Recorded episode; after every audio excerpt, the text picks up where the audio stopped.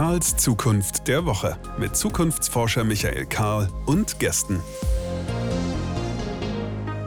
Willkommen zurück. Hier ist Karls Zukunft der Woche. Und bevor ich das vergesse, hier klebt ein kleiner gelber Zettel. Falls irgendjemand, der die das hier hört, Lust auf Merch hat, relativ neu, karls-zukunft.de. Da gibt es jetzt einen Reiter Shop. Wer also auf seiner Kaffeetasse oder auf dem T-Shirt bekennen möchte, We love to print spreadsheets. Oder hier könnte Ihre Reisekostenabrechnung stehen oder solcherlei Dinge. Der oder die wird genau dort fündig. karlszukunft.de slash shop. Das nur am Rande. Der kleine gelbe Zettel, der hier war, der kann jetzt weg werfen wir die Maschine für diese Woche an und fahren den Roboter hoch. Wir wollen heute über mobile Robotik reden. Die Maschinen also, die uns je nach Lesart entweder die Luft zum Atmen geben, weil sie uns lästige Aufgaben abnehmen, oder die Luft zum Atmen nehmen, weil sie uns schlicht verdrängen und Sachen besser können und aus dem 24 Stunden am Tag arbeiten, ohne nach Urlaub zu schreien. Vielleicht sollte man es mal miteinander versuchen zwischen Mensch und Maschine. Hm, wir sprechen drüber. Elisa ist heute zu Gast. Elisa, du bist hoffentlich nicht beleidigt, wenn ich sage, mit einem Roboter würde ich auch gern mal einen Podcast machen. Und im Zweifel würde ich das ja dann auch erst ganz am Ende auflösen. Also, wer weiß, wie es heute ist. Du bist Mensch, oder? Ich bin mir ziemlich sicher, ja. Wir nehmen dich jetzt beim Wort. Elisa Czerski ist Gründerin von N-Robotics aus Berlin. Drei Worte. N-Robotics. Wofür steht das N eigentlich? Äh, N ist ähm, ein Synonym für die natürliche Zahl. Ähm, so ein bisschen auch eine Abkürzung für New ähm, oder Next Robotics. Also es sind ganz, ganz viele Dinge, die wir mit dem N verbinden. Ihr baut nicht von, von ganz von Anfang an Roboter, aber ihr macht sozusagen das Thema Robotik für, für Menschen und vor allem für Unternehmen zugänglich die ansonsten zwar immer mal bei YouTube sehen, wie Boston Dynamics mit irgend so einem Hund durch die Gegend läuft, aber äh, gar nicht recht wüssten, wo rufe ich den jetzt an, wenn ich sowas in meiner Produktionsstraße haben will, richtig? Ähm, ja und nein gleichzeitig, denn okay. tatsächlich machen wir die Roboter von Null auf. Ähm, das glauben uns ganz, ganz wenig Leute, dass wir hier in Berlin äh, Roboter bauen, aber tatsächlich von den Motoren, äh, den Getrieben, ähm, den Elektronik, den Leiterplatten, äh, die wir auch selber bestücken, äh, machen wir tatsächlich alles in-house. Das hat unterschiedliche Gründe, aber einerseits natürlich ähm, Preis. Das heißt, wir können selber entscheiden, zu welchen Preisen stellen wir das her und das können wir natürlich an den Kunden weitergeben. Und speziell, wenn es um, um Wissenschaft und auch Bildung geht, finde find, find ich das sehr, sehr wichtig, da nicht noch zehn Zwischenhändler zu haben, die dann immer ein bisschen was abgreifen. Und zudem ähm, geht es natürlich auch um Effizienz und Leistung, die wir natürlich nur dann sicherstellen können und natürlich auch Qualität, ähm, wenn wir das selbst machen. Ähm, genau, und deswegen ähm, kaufen wir nur Einzelteile, das heißt irgendwie vorgefertigte Frästeile ähm, oder äh, Spritzgussteile ein und ähm, aber bauen die selbst komplett zusammen und schreiben auch die Software dafür. Wer eure Webseite öffnet, Link findet sich natürlich hier in den Show Notes, der findet dort die Aufforderung Be part of the future of robotics. Seid Teil der Zukunft von Robotik. Ähm, eben diese Zukunft interessiert uns natürlich jetzt hier in diesem Podcast. Äh, platt gefragt, was ist denn die Zukunft von Robotik? Äh, einfache Antwort, wir. wie, wie okay, gut. Soweit der heutige Podcast. Nein, also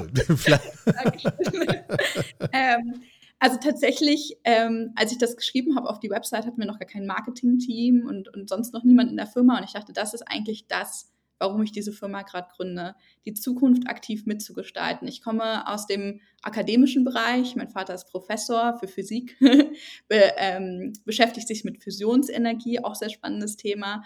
Aber irgendwann wollte ich aufhören, nur über Technik zu sprechen, ähm, und sich darüber auszutauschen, was wir tun sollten, damit wir eine Zukunft haben werden, die wir alle wollen, sondern wollte diese aktiv mitgestalten. Und ich denke, das kann man heutzutage am besten durchs Unternehmertum, Umfelder und Produkte schaffen, die verantwortungsvoll sind, die zugänglich sind und die so sind, wie wir das als Menschen wollen und nicht nur für Profit oder von großen Konzernen aus. Mhm. Zum großen Bild kommen wir nochmal. Lass uns mhm. mal bei den, bei den tatsächlichen Gerätschaften anfangen. Mhm. Ähm, und wenn wir uns dem mal ganz vorsichtig nähern, so ein, so ein Roboter hat mechanische Aspekte, der kann heben, tragen, rennen, sich bewegen, äh, hat Sensoren irgendwelcher Arten, der hat sozusagen eine Art Sinneswahrnehmung und, äh, und er kann irgendwie rechnen. Er kann, also er hat eine Form von Intelligenz. Das wären für mich so die Hauptbestandteile. Wo passiert denn gerade eigentlich am meisten? Also witzigerweise, ähm, auch bevor wir überhaupt die Robotikfirma gegründet haben, hatten wir natürlich auch eine vage Vorstellung davon, wie schwierig es ist, einen Roboter zusammenzubauen. Und ähm, dadurch, dass natürlich Elon Musk mit seinem Tesla-Bot auch gerade Roboter zusammenbaut, hat er auch irgendwie vor kurzem getwittert, ähm, dass Motoren und Aktuatoren eigentlich die wirkliche Herausforderung sind bei, bei Robotern. Das denkt man gar nicht, aber tatsächlich, ähm, das ist auch einer der Gründe, warum wir mit diesen Komponenten angefangen haben, also eigene Sensoren zu bauen, eigene Motoren, eigene Aktuatoren. Entschuldigung, ich musste einmal rein. Was sind ja. Aktuatoren? Ähm, Aktuatoren sind quasi die Einheit von Motor, Getriebe und ähm, genau Motorcontroller. Also alles zusammen, was quasi dann ein Motor elektronisch äh, funktionieren lässt. Genau. Das Alles klar. Der in der gefühlten Schulter des Roboters sitzt und dafür sorgt, dass das Ding seinen Arm auf eine bestimmte genau. Weise äh, und so weiter. Okay. Genau, und der den funktionieren lässt und in einem Vierbeiner sind zum Beispiel in unserem Vierbeiner sind, glaube ich, zwölf Aktuatoren verbaut. Also das ist schon sehr, ähm, sehr kompliziert. Wir haben sogar auch eine Forderung bekommen, nur diesen Aktuator zu entwickeln. Ähm, das ist wirklich sehr, sehr schwierig und das ist eine große Herausforderung, was, in der, was die Robotik angeht, speziell. Aber natürlich für die Zukunft birgt ähm, das Thema künstliche Intelligenz und KI und natürlich auch in der Verbindung mit Quantencomputing ähm, so die größten ähm, Chancen und auch Risiken, denke ich. Jetzt kann ich mir für jede dieser Dimensionen, also Mechanik, Sensoren, Intelligenz, man könnte auch sagen Muskeln, Sinnesorgane, Hirn, äh, vorstellen, dass es Roboter gibt, die mehr können, und zwar in Größenordnung, als wir beide. Also schwerer heben als wir, logisch.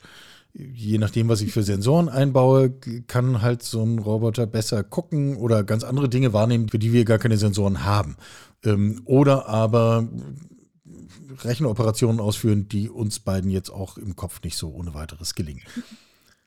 Gibt es eigentlich die eierlegende Wollmilchsau bereits? Also den Roboter, der alle diese Dinge gleichzeitig besser kann als du und ich? Also ich komme ja auch aus der Philosophie. Ja. Ähm, das, dafür müsste man wahrscheinlich erstmal besser definieren und was uns ausmacht als Mensch, um diese Frage korrekt zu beantworten. Ähm, ich denke, es gibt natürlich Vorreiter auf dem Markt, wie zum Beispiel Boston Dynamics. Ähm, eine große Herausforderung im Bereich Robotik ist das sogenannte Environment Awareness, also das Verständnis für die Umwelt.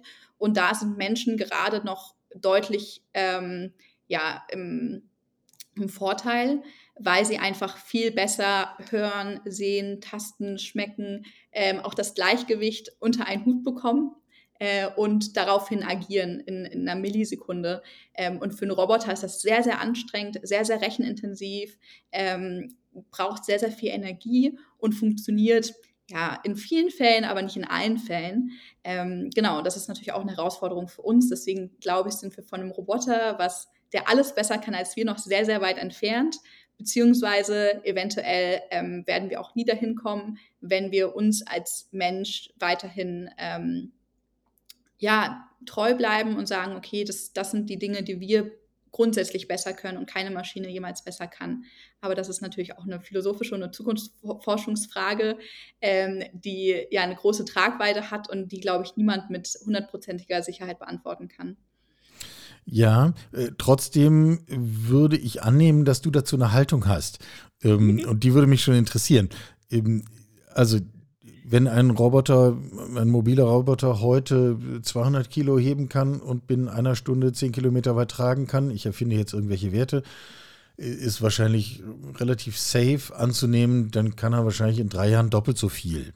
So, ja. und äh, wer heute 4K-Kameras in Roboter einbaut, der kann in, wenn er will, übermorgen 8K-Kameras einbauen. Also die Entwicklung ist ja äh, technologisch eigentlich eine ganz schlichte. Wo würdest du denn den Punkt verorten, wo man sagt, da müssen wir im Grunde gar keine Verdrängungsängste haben, weil das eine Dimension ist, die Robotern gar nicht offen steht. Also wir als Menschen. Ja, ja, darüber habe ich mich tatsächlich heute früh auch noch äh, mit meinem Co-Founder darüber unterhalten. Ähm, es gibt, ich habe immer das Gefühl, es gibt so ein bisschen zwei Lager. Einmal so die ähm, Techniker, vor allem wenn ich mich mit seinen Softwareentwicklern unterhalte, ähm, die dazu eine sehr, sehr, klare Meinung haben, die sagen, hey, ähm, wir, wir sind überflüssig in, in, den nächsten 10, 30 Jahren, ähm, das, also das ist nicht aufhaltbar und ähm, ja, dann gibt es so ein bisschen die andere Richtung, die sagt, naja gut, wir sind da und vielleicht sich das auch nicht so richtig vorstellen können, was gerade Robotik und auch KI als Impact hat. Und ich versuche da, wie du schon richtig gesehen hast, immer so ein bisschen politisch zu bleiben und zu sagen, gut, ich sehe beide Seiten, ich verstehe beide Seiten. Ähm, aber natürlich, einer der Gründe, warum wir heute sitzen, ist natürlich JetGPT, die, ähm, die letzten Entwicklungen im Bereich KI und KI-Forschung und die zeigt ganz klar, dass es sich sehr, sehr schnell entwickelt, eventuell auch schneller als viele geglaubt haben und dass diese KIs deutlich besser sind, als vielleicht viele auch geglaubt haben und dass sie jetzt schon aktiv, ähm, ja, uns, sage ich mal, Arbeit abnehmen können. Also ähm, ich hatte vorhin auch kurz über unsere Marketing-Mitarbeiterin geredet, die wollte unbedingt einen, einen Workshop machen zum Thema, wie schreibe ich gute Texte. Und dann habe ich ihr ganz kurz dieses Tool gezeigt und hat sie gesagt, ah ja, okay, dann ähm, das muss ich dann also nicht mehr machen. und war irgendwie ein bisschen enttäuscht, dass die KI deutlich besser ist als sie als Mitarbeiterin im, im Bereich Texten. Natürlich äh, bringt die Aufgabe deutlich mehr mit sich. Aber ich glaube, äh, wir sehen derzeit ganz stark, ähm, ja, wenn man so möchte, eine Verdrängung von Menschen auf diesem spezifischen Feld, wenn es um zum Beispiel um, um Texten geht. Und wir werden das in Zukunft auch noch mehr sehen. Die Frage ist, welche Chancen bringt uns das? Und ich glaube, das bringt uns sehr, sehr viele Chancen, weil wenn man sich die Welt heutzutage anguckt, die ist von Hunger, von Leid geplagt, sehr, sehr viel, von Krieg. Ähm, was können wir machen als Gesellschaft, um die Zukunft besser zu machen? Und ich glaube, Roboter werden da eine sehr, sehr große Rolle spielen. Also von dem Staubsaugerroboter, den wir jetzt schon haben, über die tausend Roboter, die in Autofabriken stehen und uns ermöglichen, dass wir ein Produkt kaufen und vielleicht morgen geliefert bekommen oder übermorgen.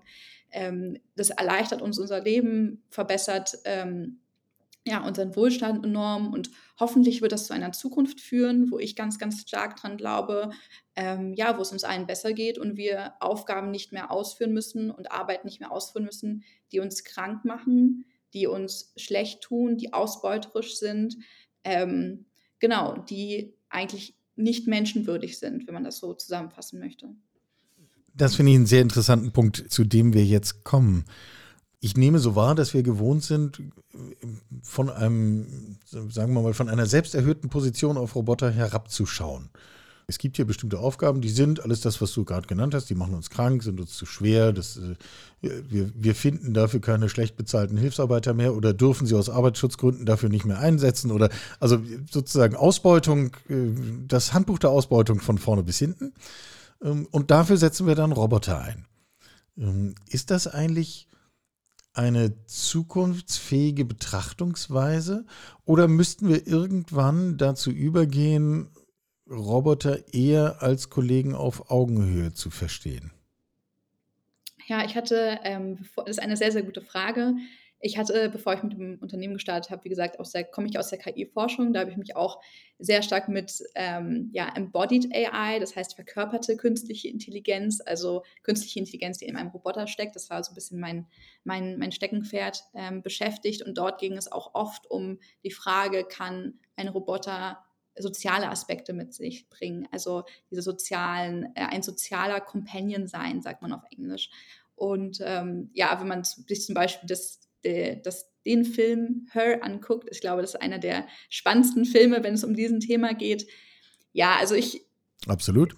Ja, ich würde ähm, da kurz eine Anekdote zu geben. Vor, ich glaube, als ChatGPT rausgekommen ist, ähm, haben mein Partner und ich abends, lagen, glaube ich, weiß nicht, vier Stunden oder fünf Stunden, die halbe Nacht wirklich wach nebeneinander im Bett und haben beide einzeln mit der KI gesprochen und hatten die Ta äh, Zeit unseres Lebens mit einer KI über, er hat über Elektronik gesprochen, ich habe irgendwie über philosophische Dinge gesprochen und ich dachte, okay, wow, das hätte ich jetzt nicht gedacht. Und es hat auch irgendwas mit mir gemacht, wo ich dachte, okay, ähm, dass wir jetzt gerade sehr viel Freude damit finden, nicht miteinander zu sprechen, sondern mit einer Maschine, zeigt ja schon, wie weit es gerade vorangeschritten ist. Einerseits finden wir das natürlich sehr, sehr spannend, weil wir beide in dem, in dem Feld tätig sind.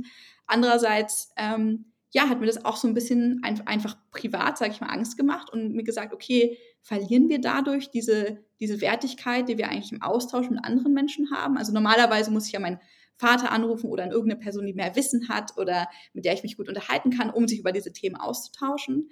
Jetzt kann ich das eventuell mit, mit einer KI tun.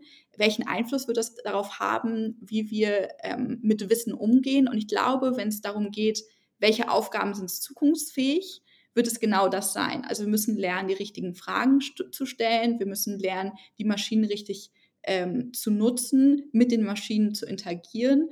Ich würde nicht sagen auf einer Augenhöhe, weil das sind natürlich Maschinen, wir sind Menschen. Da ist wieder die Frage, was ist, was ist der genaue Unterschied? Da können wir vielleicht gerne später nochmal drauf eingehen. Ähm, ich glaube aber, wir müssen genau uns damit abfinden, dass sie ein Teil unseres, unseres Daseins sind und vielleicht auch Teil der nächsten Evolutionsstufe, wenn man das so sagen möchte. Und ähm, ja, und als uns als Mensch auch dahingehend neu erfinden und eventuell auch unser Wertesystem uns ein Wertesystem überlegen, wo diese Maschinen ähm, einen Platz haben, zu sagen, wie gehen wir mit diesen um.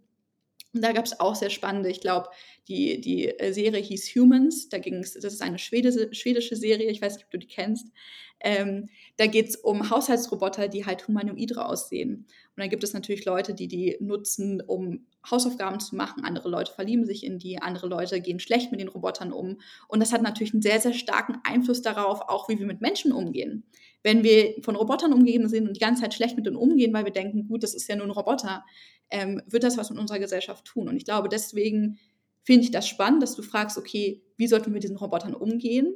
Weil ich glaube, ähm, die Frage gar nicht nur sein muss, wie gehen wir mit denen um, sondern wie gehen wir mit Dingen in unserem Umfeld um und welchen Einfluss hat das auf unter, un, unser Miteinander auch als Mensch. Und ähm, ja, das ist eine Chance. Das Interessante ist ja, dass wir mit der Fiktion eines Gegenübers äh, und nichts weiter ist es ja. Also du schilderst deinen Dialog mit ChatGPT.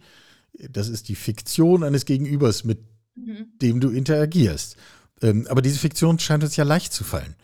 Ähm, äh, wir haben ja in den vergangenen Wochen auch direkt den Versuch gesehen, einer Anlaufstelle für Menschen, die sich mit Suizidgedanken tragen und äh, in den USA, äh, ich habe vergessen in welchem Bundesstaat, wo ChatGPT eingesetzt wurde, um direkt den Online-Chat zu betreuen. Und äh, das Ganze statistisch insofern ausgewertet wurde, als festgestellt wurde, bevor die Menschen verstehen, dass sie mit einer künstlichen Intelligenz reden, wirken die Hinweise der KI eigentlich besser als diejenigen, die da Menschen hineinschreiben. Jetzt können wir uns wahrscheinlich schnell darauf verständigen, dass alles, was irgendwie versteckt passiert, ethische Probleme hat. Trotzdem bleibt ja das Phänomen. Wir haben keine Schwierigkeit anzunehmen, dass der Roboter, ob in Gestalt des Algorithmus, in Gestalt des Plastik, Pepper, in Gestalt von irgendwelchen metallischen Gerätschaften, ähm, wir reden mit diesen Dingen und tauschen uns mit ihnen aus. Was sagt denn das eigentlich über uns? Dass wir Bedürfnisse haben, die wahrscheinlich nicht erfüllt werden. Also natürlich auch mit Menschen, für Menschen mit Depressionen ist es ja oft, dass die unter Einsamkeit leiden, niemand haben, mit dem sie sprechen können. Ähm, vor allem, ja, wenn man, wenn man das ins deutsche äh, Gesundheitssystem guckt und, und den Mangel an Psychologinnen und Therapieplätzen sieht. Also wir haben, glaube ich, Probleme, wo diese ähm, diese Technologien reingreifen und Optionen bieten, ähm, etwas zu helfen. Aber das ersetzt natürlich den Menschen nicht. Meine Mutter hat zum Beispiel ihr Leben lang in der Pflege gearbeitet und ähm, es war natürlich sehr, sehr schwer für, für Körper und auch psychisch diese Arbeit zu tun. Aber hat mir immer gesagt, dass dieses Lächeln, was die Leute haben, wenn sie sie berührt, also wenn beispielsweise sie irgendwie umlegen müssen oder so, das ist, warum sie das macht.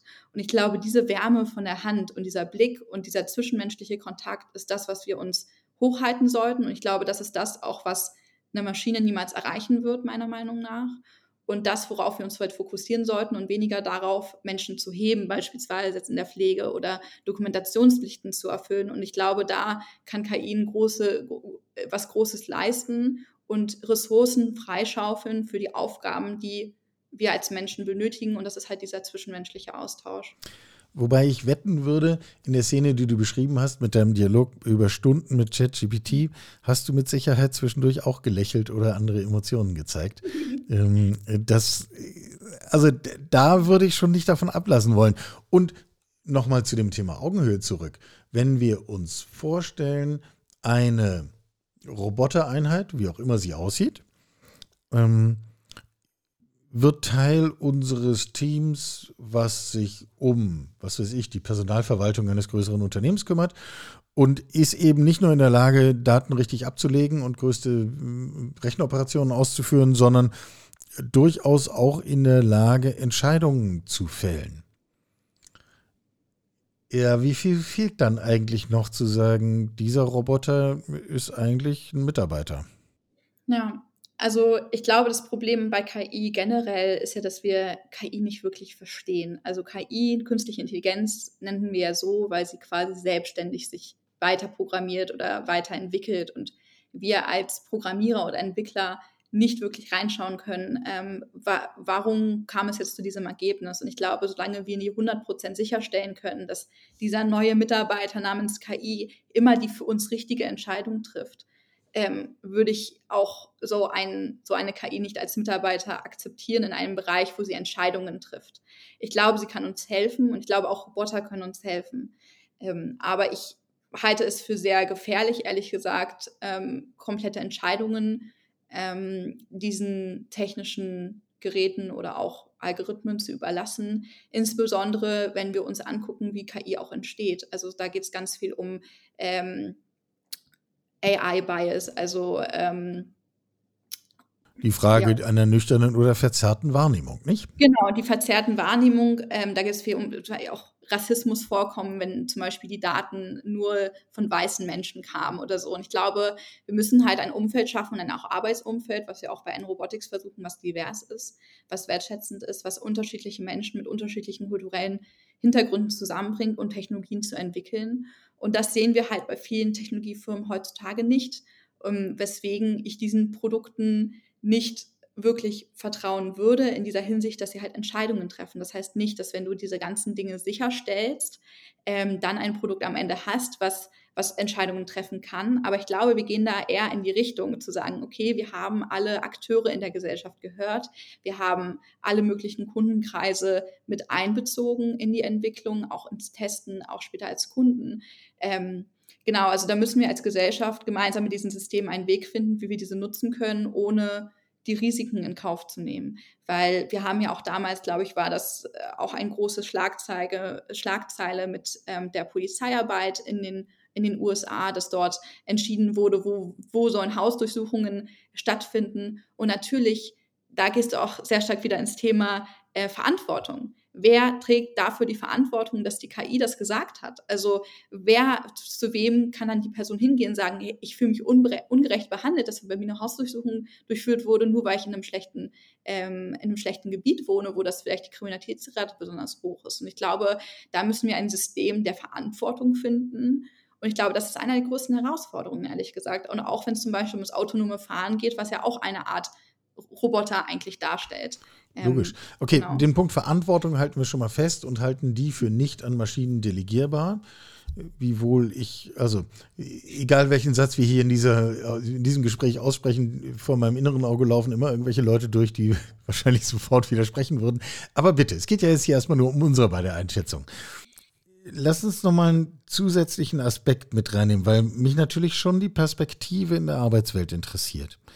Und mal ganz schlicht, es könnten ja auch die Kosten ein Aspekt sein, der uns hilft abzuschätzen, wie groß und wie schnell dieses Thema groß wird. Wenn ich mir anschaue, was ein Mensch kostet, Medianeinkommen in Deutschland liegt ungefähr bei 44.000 Euro äh, brutto im ganzen Jahr. Da zahlt der Arbeitgeber dann ein paar Nebenkosten dazu, kommt irgendwie auf 50.000 Euro kostet es mich als Unternehmer, einen Menschen einzustellen, der arbeitet so und so viele Tage, acht Stunden am Tag. Setzt das mal ins Verhältnis zu den Kosten für, für Roboter, die ihr in Einsatz bringt. Ja, also ähm, ich hatte auch vor kurzem eine Unterhaltung mit einem Geschäftsführer von einem sehr, sehr großen mittelständischen deutschen Unternehmen, das in der Produktion tätig ist. Und er meinte auch, wenn er ehrlich ist, dann wird er wahrscheinlich die Hälfte seiner Belegschaft äh, in den nächsten fünf Jahren gehen lassen müssen, weil die überflüssig werden wegen Maschinen. Und dann, ähm, er meinte, es tut ihm jetzt schon leid, aber er weiß natürlich, dass die Entwicklung kommen wird. Und dann meinte ich, naja, gut, vielleicht wäre es besser, das transparent zu machen, eventuell gegenüber den Mitarbeitern, den Weiterbildungsmöglichkeiten zu geben. Und meinte er auch, ja, er hat natürlich Angst, dass das halt Angst schürt unter den Mitarbeiter, Mitarbeitern und Mitarbeiterinnen. Und ähm, ich glaube, deswegen ist es halt sehr wichtig, das viel stärker in den ähm, gesellschaftlichen Diskurs zu rücken, das Thema, und zu sagen, hey, da passiert was. Vor allem, wenn es um die Generation meiner Eltern beispielsweise geht. Das ist sehr, sehr schwierig, denen zu erklären, was JetGB ist und wofür man das nutzen kann und warum das was Tolles. Und ähm, ich habe, glaube ich, letztens irgendwie das erste Mal äh, eine Maus für meine Mutter eingerechnet für, für, für den Laptop, wo ich auch dachte, okay, sie in der Arbeitswelt, das ist sehr, sehr schwierig, weil einfach die Generation da so ein bisschen abgehängt wurde. Und wir müssen uns halt sehr, sehr stark bemühen, da jede Generation mitzunehmen und in die Arbeitswelt weiter zu inkludieren. Ähm, genau, aber natürlich kommen Unternehmen auf uns zu, weil sie sagen, okay, wir kriegen keine Mitarbeiter mehr, es gibt niemanden, der diesen Job machen möchte. Ähm, und natürlich auch Mitarbeiter machen Fehler, Mitarbeiter sind krank, Mitarbeiter wollen Urlaub. Das sind alles Dinge, die Unternehmen in ihrer. Schaffen nur eine Schicht am Tag. Genau. Und nicht genau. drei, arbeiten ja. nicht am Wochenende durch. Äh, also, ne? Ja, das sind sehr, sehr viele Punkte, wo Unternehmen dann auf uns zukommen, sagen, hey, wir brauchen da auf jeden Fall eine Lösung. Wir brauchen da Autonomie. Es müssen Dinge funktionieren, ohne dass wir die ganze Zeit dahinter sind, ähm, automatisiert. Und da bieten wir natürlich Lösungen an. Gleichzeitig muss man sich auch den Bereich angucken. Also ich denke, Inspektionsaufgaben, da wo wir jetzt tätig sind, ähm, da geht es um Leute, die dann quasi ähm, zehnmal am Tag durchs Gebäude laufen und gucken, ob da jetzt eine Person ist oder nicht oder, ähm, oder bestimmte Messwerte aufnimmt. Ich denke, das ist ein Gebiet, was sehr, sehr passend ist für Roboter, weil sie das sehr, sehr gut erfüllen können. Aber ich glaube, in anderen Bereichen ähm, sind wir da noch sehr, sehr weit von entfernt. Ähm, gleichzeitig genau, müssen wir uns natürlich auch als Wirtschaft und Gesellschaft überlegen, was machen wir mit diesen Menschen. Und ich halte es nicht für richtig, diese Lösungen überall zu implementieren und zu sagen, ah ja, jetzt können wir ja so viele Leute gehen lassen und es ist alles günstiger und die Verantwortung als Unternehmer da nicht zu verspüren, ähm, die wir meiner Meinung nach auch gegenüber der Gesellschaft, in der wir leben und unsere Firma führen, haben. Also ich hatte letztens ein Gespräch mit, einer, mit dem Arbeitsamt, wo sie meinten, ah ja, und ähm, wären sie auch bereit, irgendwie nicht geschulte Arbeitskräfte zu mir? Ich meinte, ja, selbstverständlich, ist ja meine Verantwortung als Unternehmerin, irgendwie auch Inklusion zu fördern und diese ganzen Dinge. Und sie meinte, ja, das hat sie noch nie von einem Arbeitgeber gehört. Und dann war ich so, oh, das äh, habe ich ihr gar nicht geglaubt, dass das ähm, anscheinend gar nicht so normal ist. Und ich glaube, da müssen wir auch über Unternehmertum reden, wieder über Verantwortung reden. Ähm, aber ich denke, es gibt für alle diese Leute einen Platz, alle diese Leute eine Möglichkeit, äh, andere Arbeit zu finden in einem ähnlichen Gebiet, ähm, wenn sie das möchten. Ähm, gleichzeitig müssen wir natürlich auch ein Sozialsystem schaffen für Leute, die das nicht können oder möchten. Ja, müssen wir uns selbst, wenn wir bei all dem scheitern, würde ich ja immer noch sagen, wenn wir eine Maschine haben, die in der Lage ist, an irgendeiner Produktionsstraße Aufgaben zu erfüllen, ähm, und sie kann es besser und sie kann es günstiger als ein menschlicher Mitarbeiter das an dieser Stelle könnte, äh, dann finde ich es nicht richtig, wieder besseres Wissen dort einen Menschen einzusetzen. Äh, mhm. Weil das im Grunde eine Abwertung unserer, unseres Potenzials ist. Mhm. Äh, das würde ein Menschenbild nämlich beinhalten, was sagt, naja, so richtig viel kannst du nicht, aber eine sehr billige Maschine bist du doch. Und ja. Ähm, das wäre jetzt nicht das positive Menschenbild, für das ich eigentlich gewählt wäre, zu streiten. Andererseits muss man natürlich sagen, äh, was auch viele Mitarbeiterinnen bei mir auch immer sagen, wir leben natürlich sehr stark in einer Bubble von Leuten, die aus dem akademischen Umfeld kommen, Klar. von Leuten, die Optionen sehen, sagen, ah, ich könnte ja dies machen, das machen. Und ich habe immer Sorge für diese Menschen, die das vielleicht nicht wollen oder nicht können, ob körperlich, charakterlich, intellektuell. Wir haben ja auch Leute, die, die dort auch ähm, Einschränkungen haben. Da haben wir natürlich auch das ganze Thema irgendwie Behindertenwerkstätten und solche ganzen Dinge, was derzeit ja überhaupt nicht funktioniert, diese Leute irgendwie sinnvoll in die Gesellschaft zu inkludieren. Wie soll das werden, wenn wir noch mehr Leute haben, die da reinfallen, weil sie in Anführungsstrichen schlechter sind als die Roboter? Ähm, und das halte ich für eine sehr, sehr große Herausforderung. Also natürlich als, als Unternehmerin muss man sagen, gut, ich mache das, was fürs Unternehmen am besten ist und das ist, was natürlich auch Geld reinbringt, damit ich das den Mitarbeiterinnen wieder geben kann und sie Essen, Miete und alles bezahlen können. Das ist das, wie unsere Wirtschaft funktioniert derzeit. Das kann ich auch nicht ändern. Ähm, will ich auch gerade nicht ändern. Aber ähm, ja, ich denke, das müssen, darüber müssen wir uns trotzdem Gedanken machen und, und irgendwie noch mehr Arbeitslose zu haben, die wir dann mit diesem Geld und den Steuergeldern finanzieren, das ist halt nicht nachhaltig. Also ich sehe deinen Punkt absolut und als Unternehmerin würde ich wahrscheinlich ja sagen, als Philosophin würde ich sagen, ich glaube, das ist nur die, die Hälfte des, der, der Arbeit, die du machen musst als Unternehmer, zu sagen, okay, der Roboter ist besser, ich stelle ihn ein, äh, Job erledigt, ich bin glücklich, der Kunde ist glücklich und was passiert mit den anderen Leuten? Ja, also da habe ich, glaube ich, auch gar keine klare Antwort. Ich weiß nicht, ob du da vielleicht eine Idee hast, was man da machen Naja, könnte. also ich bin sehr sicher, dass wir uns hinbewegen zu einer grundlegend anderen Vorstellung von Arbeit.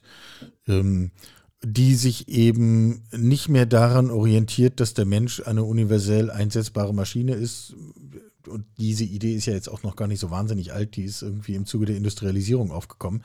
Ähm, vorher haben wir Arbeit anders verstanden und in der Industrialisierung haben wir gemerkt, dass Arbeit in diesem eng geführten Sinne Zeit gegen Geld am Fließband auch nur wirklich einen Teil abbildet von dem, was so zu tun ist und wo Sinn zu stiften ist und Wert zu schaffen und so. Ich halte das für eine der zentralen Herausforderungen der kommenden Jahre, dass wir hier zu einer anderen Idee von Arbeit kommen und sie auch gesellschaftlich realisieren. Ich würde gerne nochmal nachfragen. Du hast zwei Zahlen genannt.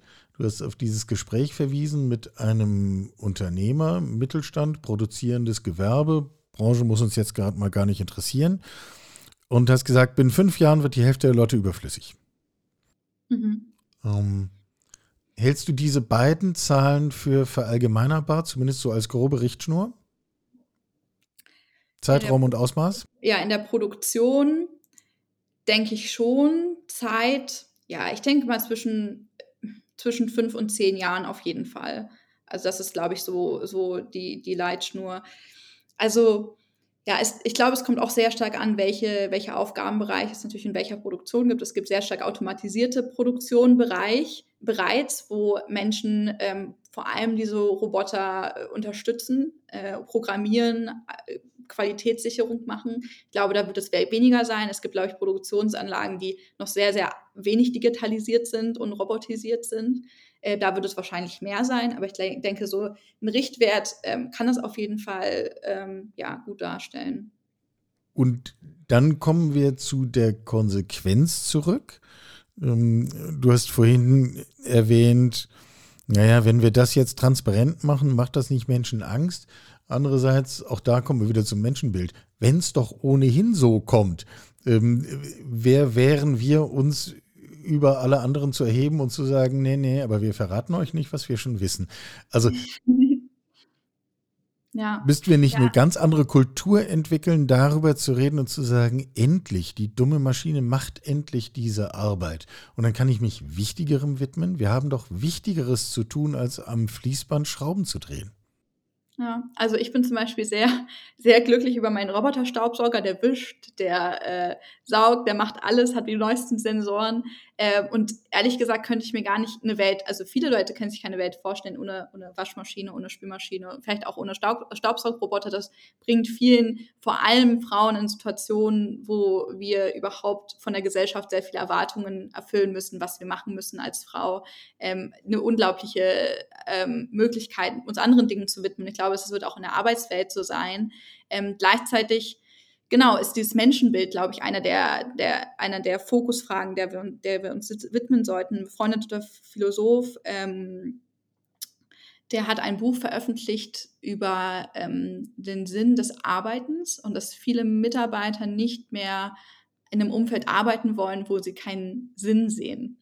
Und das ist ein sehr, sehr neues Phänomen, würde ich sagen, also der letzten Jahrzehnt eventuell, ähm, dass das da immer weiter weggeht, zu sagen, okay, ich will nur gutes Geld verdienen oder der, der Name der Firma ist mir wichtig, sondern es soll mir Spaß machen, was du auch eingangs erwähnt hast. Es soll mich erfüllen, es soll eine Perspektive haben, es soll im besten Fall auch einen positiven Impact haben auf vielleicht die Gesellschaft, auf unsere Umwelt.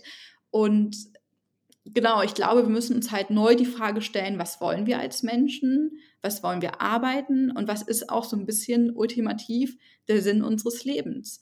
Und ich glaube, ähm, das sollte halt jeder für sich selbst entscheiden können. Das war so meine, ähm, meine ja, mein Takeaway, als ich da viele Jahre drüber nachgedacht habe, was ist eigentlich mein Sinn des Lebens? Und ich glaube, im Endeffekt gibt es keinen ultimativen Sinn, sondern jeder kann seinen eigenen Sinn schaffen. Ich fand das eine sehr, sehr schöne, ähm, ja, schönes Resultat aus dieser, dieser Überlegung.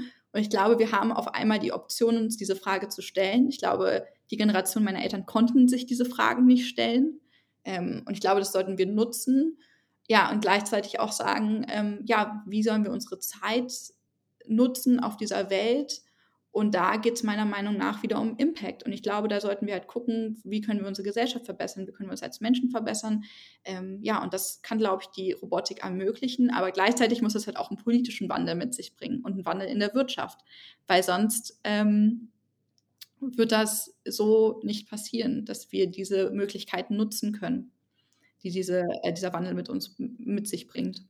Also wenn wir uns in die Richtung bewegen, die du gerade geschildert hast, und für einen Moment lang an der Idee festhalten, wir könnten weiterhin sozusagen Zeit gegen Geld als Grundprinzip von Arbeit äh, festhalten, wird nicht klappen, glaube ich. Äh, also da müssen wir uns andere Wege suchen, wie wir gesellschaftlichen Wohlstand erzeugen, wie wir ihn abbilden und wie wir ihn dann vor allem auch teilen. Ähm, genau. Was im Moment ja vor allem über Arbeitsplätze passiert, ja. sind ja aber auch verschiedene andere Wege vorstellbar. Genau, aber gleichzeitig auch zu fragen, was ist Wohlstand? Sollten wir, sollten wir weiterhin nach Wohlstand streben, der eine Nation nicht hat und die andere Nation hat und wir durch, durch Geld den irgendwie austauschen? Und ähm, wenn wir uns jetzt eine, eine, Zukunft vorstellen, in 100 Jahren, in 200 Jahren, also ähm, wo wird dieser, womit wird dieser Wohlstandsbegriff dann noch gefüllt werden? Wenn es Roboter sind, die Roboter selbst bauen und Roboter warten, ähm, die, genau, und was eventuell ein in sich geschlossenes System ist und nicht wirklich Geld von außen kostet, ähm, dann müssen wir wahrscheinlich auch dieses Konzept hinterfragen und nicht nur das Konzept von Geld ähm, und Arbeit. Mhm. Mhm. Jetzt hast du die weite Perspektive aufgemacht. Ich würde gerne zum Schluss äh, nochmal so auf eine mittellange Strecke fragen. Was würdest du einschätzen, jetzt so im Laufe dieses Jahrzehnts, fünf, sieben Jahre, ähm, was werden Roboter lernen, wovon du jetzt schon weißt, wir anderen aber alle noch keine Vorstellung haben, dass Roboter das können werden?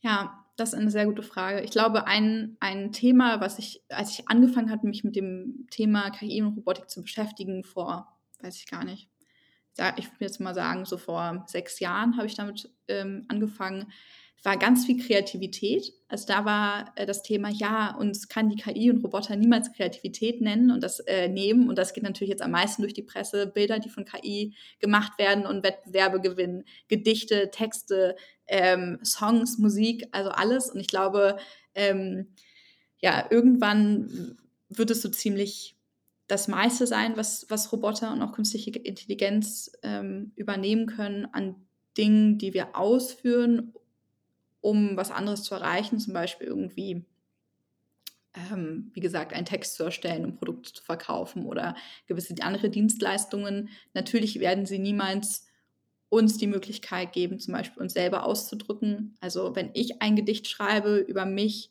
und meine Gefühle, dann wird das ja keine KI machen können. Und ich glaube, dieses sich selbst zu verwirklichen, ich glaube, das wird immer, das werden wir immer nur selbst machen können und das ist unsere eigene Verantwortung. Ähm, gleichzeitig ähm, gibt es natürlich sehr, sehr viele Aufgaben. Also wenn man sich jetzt nochmal zurück zum Tesla-Bot, was einfach ein sehr spannendes Beispiel ist, wenn es um die Zukunftsvision geht im Bereich humanoide Robotik, unabhängig jetzt von was man von dem Unternehmen oder der Person hält. Ähm, ja, es ist deren Vision zu sagen, okay, wir haben einfach einen humanoiden Roboter, der von einkaufen geht, putzt, vielleicht mit dem Hund rausgeht, vielleicht deine Kinder betreut, ähm, also einfach ein Familienmitglied sein wird. Und ähm, da müssen wir uns natürlich auch wieder Frage stellen, wie gehen wir mit diesem Familienmitglied um?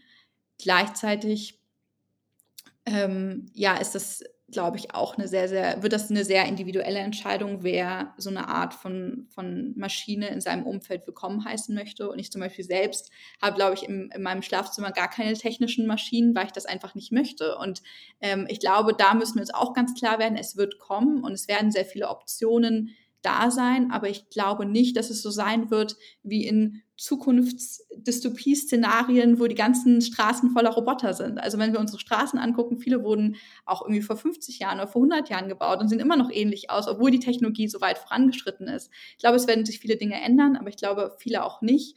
Ähm, und da wird es unsere Entscheidung bleiben, ähm, wie viel wir davon annehmen wollen und ähm, wie viel wir so weitermachen wollen wie bisher, wenn es um unser persönliches Umfeld geht. Andererseits im Arbeitsumfeld ähm, müssen wir uns dem stellen und können nicht so weitermachen wie bisher, wie du ja anfangs gesagt hast, ähm, weil das aus unternehmerischer Perspektive, aber auch für das Gesamtwohl, für uns als Gesellschaft keine Option ist, einfach so weiterzumachen, sondern diese Technik zu nutzen, um bessere Arbeit und äh, ein ne, besseres Miteinander zu schaffen. Mhm. Wir halten vieles fest, was wir äh, ausgebreitet haben, aber äh, in meinem Kopf jetzt gerade sehr präsent ist die Perspektive, wir könnten uns mal fragen, was würde eigentlich der robotische Familienangehörige für Aufgaben übernehmen? Kann der nicht auch mal den Müll raustragen? Ähm, und ansonsten die Perspektive, dass insbesondere wo es um Produktion geht, wir doch sagen können, im Laufe dieses Jahrzehnts Größenordnung, Hälfte der Menschen, die da jetzt benötigt werden, sind dafür nicht mehr benötigt. Und ich halte das im Kern nach wie vor für eine gute Nachricht. Damit, ich sage es nochmal explizit, damit hier keine Missverständnisse aufkommen. Wir haben wirklich Wichtigeres zu tun, als Schrauben am Fließband zu drehen. Ähm, und dann können wir uns dem endlich widmen. Und dass wir dafür Rahmenbedingungen brauchen, um das möglich zu machen, ist völlig klar. Naja, dann halt mal ran. Ne? Darüber reden wir dann bei Zeiten. Heute schließen wir es. Elisa Czerski hat N-Robotics gegründet, sitzt in Berlin. Der Link findet sich in den Show Notes. Der Hinweis auf die verschiedenen Filme und Serien, die wir erwähnt haben, auch. Das spart das Mitschreiben.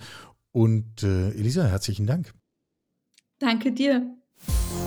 Sie hörten Karls Zukunft der Woche, ein Podcast aus dem Karl Institute for Human Future.